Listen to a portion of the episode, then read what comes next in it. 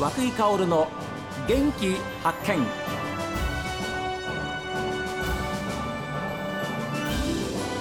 おはようございます。和久井薫です。和久井薫の元気発見。一日の始まりは私が発見した北海道の元気な人と出会っていただきます。今週は町おこしの若者グループを立ち上げて3日土曜日には今週の土曜日ですね南幌町の生産物を多くの方に知ってもらおうと野菜というイベントを行う上智農産の上智慎吾さんにお話を伺っています。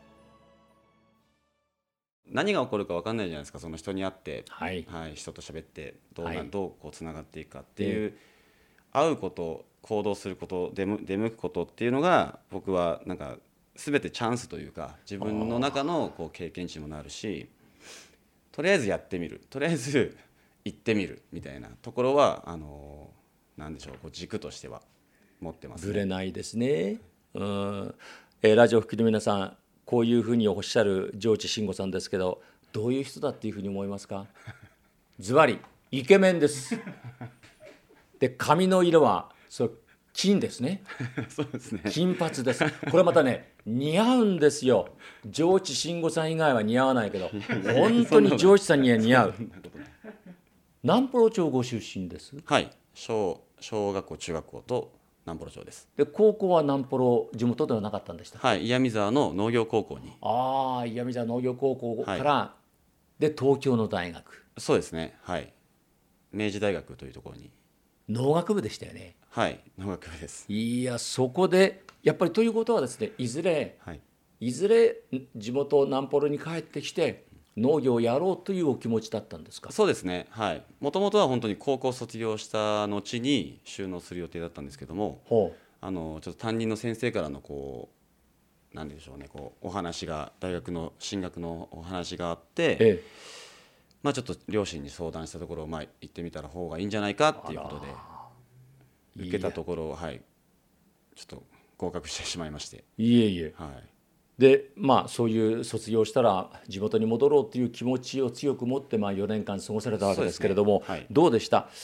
戻ってきました、い。元いた自分が見てるその南幌町と、うん。その、まあ、高校なり大学過ごして戻ってきた時の南幌町地元はどうでした？変わってましたか？いや変わらないですね。変わらないです。やっぱり、その木のざざわざわっとする音南北町で風が強いので木がこうざわざわする音だったりとかあの朝のこうスズメが鳴く鳥の声とか、はい。こう何にもないただ車が走ってる音とか、はい。そういう本当に田舎ならではの音とか風景とかが変わってなくて僕はすごく安心しました。あらよかったですね。だって場所だって札幌からだったら本当に高速使ったらね3 4 0分で着きあそうですますもんね。はい非常にあの、まあ、田園地帯でもあるし、のどかで非常に環境もいいし、はい。そういうところで農業をやれてる今ご自分はどんなふうに思ってらっしゃいますか？いやありがたく思いますね。やっぱおり僕が大学出てる最中も、やっぱり両親が頑張ってくれてたので、はい、やっぱり周りの人から聞くとやっぱその時期やっぱなかなかき厳しかったというか、まあ、やっぱ人手として一男手としてやっぱ必要なところもあったんですけども、やっぱりその4年間僕をしっかりこう出さして外に出させてくれたっていう部分はすごく感謝はしてます。ああ素晴らしいですねですから今そうやってね、お父様が代表を務めていらっしゃる、えー、上智農産さんで、はいやっぱりこうお父さんを支えながらうんやってこれるやっていけるわけですよね。そうですね、はいうん、お母様に対しても同じだと思います。はい奥様です。はい、道外の方。そうですね、はい、埼玉出身ですね。え、埼玉出身の人に悪い人いません。私も埼玉出身ですけれども。で、奥様が、はいその埼玉出身で、じゃあ大学同じですか？そうです大学が同じで、じゃあ4年後に俺を戻るよと。はい、どうする？お前一緒に行ってくれないかと。奥様どうやってついてきたんですか？いやあのーまあ北海道というイメージもああったのでやっぱりこう北海道旅行来てみるっていう誘いをししながらははいものは言いようですね。北海道旅行に来てみないか。はい、えはい。いろいろまあ一応両親にも合わせて、はあ。はい、僕の友達とかにも合わせて、うん。はい。まあ、こういうところで過ごしてきた人間だよっていうのはまあこうお知らせはしました。ああ。奥様反応どうでした？ああまああの最初だからやっぱりね緊張はしてましたけども、ええ。はい。まあなんでしょうね。その雰囲気的な南幌町の雰囲気的なものはこう感じ取ってよく感じ取ってもらえたかなと思います。で今奥様はその上司さんのお手伝いされてるんですか？あ今一緒にはい働いてますね。はい。でも農業は初めてなわけでし実演は。そうですね。最初はやっぱり、まあ、子育ての方メインだったんですけども、ええ。今はもう本当にもう一スタッフとしてバリバリ働いてもらってます、はあはあ。で結婚されて何年ですか？そうしましたら、えー、15年ですね。ああ。えお子さんは何人ですか？5人います。上のお子さんから。上が中学3年生長男男。の子、はい。女の子、はい。男男男です。ははあ。じゃあお嬢さん一人で、そうですねはい、えー息子さん4人。4人はい。もう後継ぎできたようなもんですもんね。いや、はい。順調ですね今どんなふうにおっしゃってます？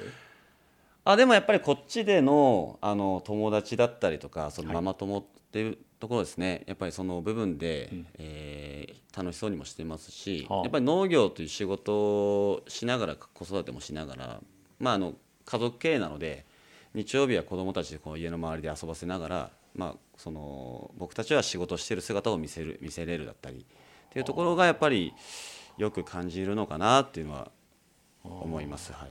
私もいろんなところのですね例えば新規就農者とか、全く別の世界に来られてねえーサラリーマンだったんですけど脱サラしてで農業をやってますっていうふうな人とお話しさせていただくんですけれども、そこはやっぱり奥様の力っていうか奥様の存在っていうのはすごく大きいんですよね。そうですね。すごく大きいです。やっぱり朝昼晩とこう、家族父親母親、まあ、ばあちゃんの方まで、はいはい、あのご飯作ってくれてますし、ええ。まあ、洗濯だったりそれしながら子育てしながら、まあ、そのやっぱ仕事の方も手を抜かずやってくれてるので、はい、はい。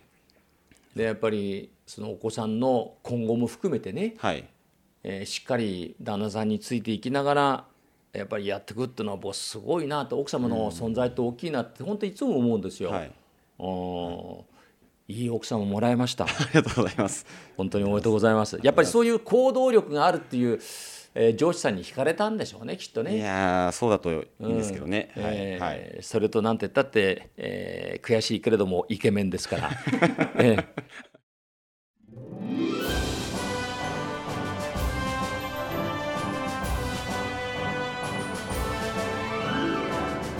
上地慎吾さんはねあのお父さんお母さんそして、えーお嫁さんそしてパートの皆さんたちと一緒にやってるわけですけれども一本のトウモロコシの株からです一番美味しいとされる一番果を取るのは上地さんとお父さんとお母さんしかいない。そこまでこだわってるんですよ。これはすごいことですよね。さあ番組を聞いての感想はメール元気アットマーク STV.jp genki アットマーク STV.jp ファックスは011-202-7290おはがきの方は郵便番号060-8705 STB ラジオ和久井薫の元気発見窓でです。この後は北海道ライブ朝耳をお送りします。今日も一日どうぞ健やかにお過ごしください。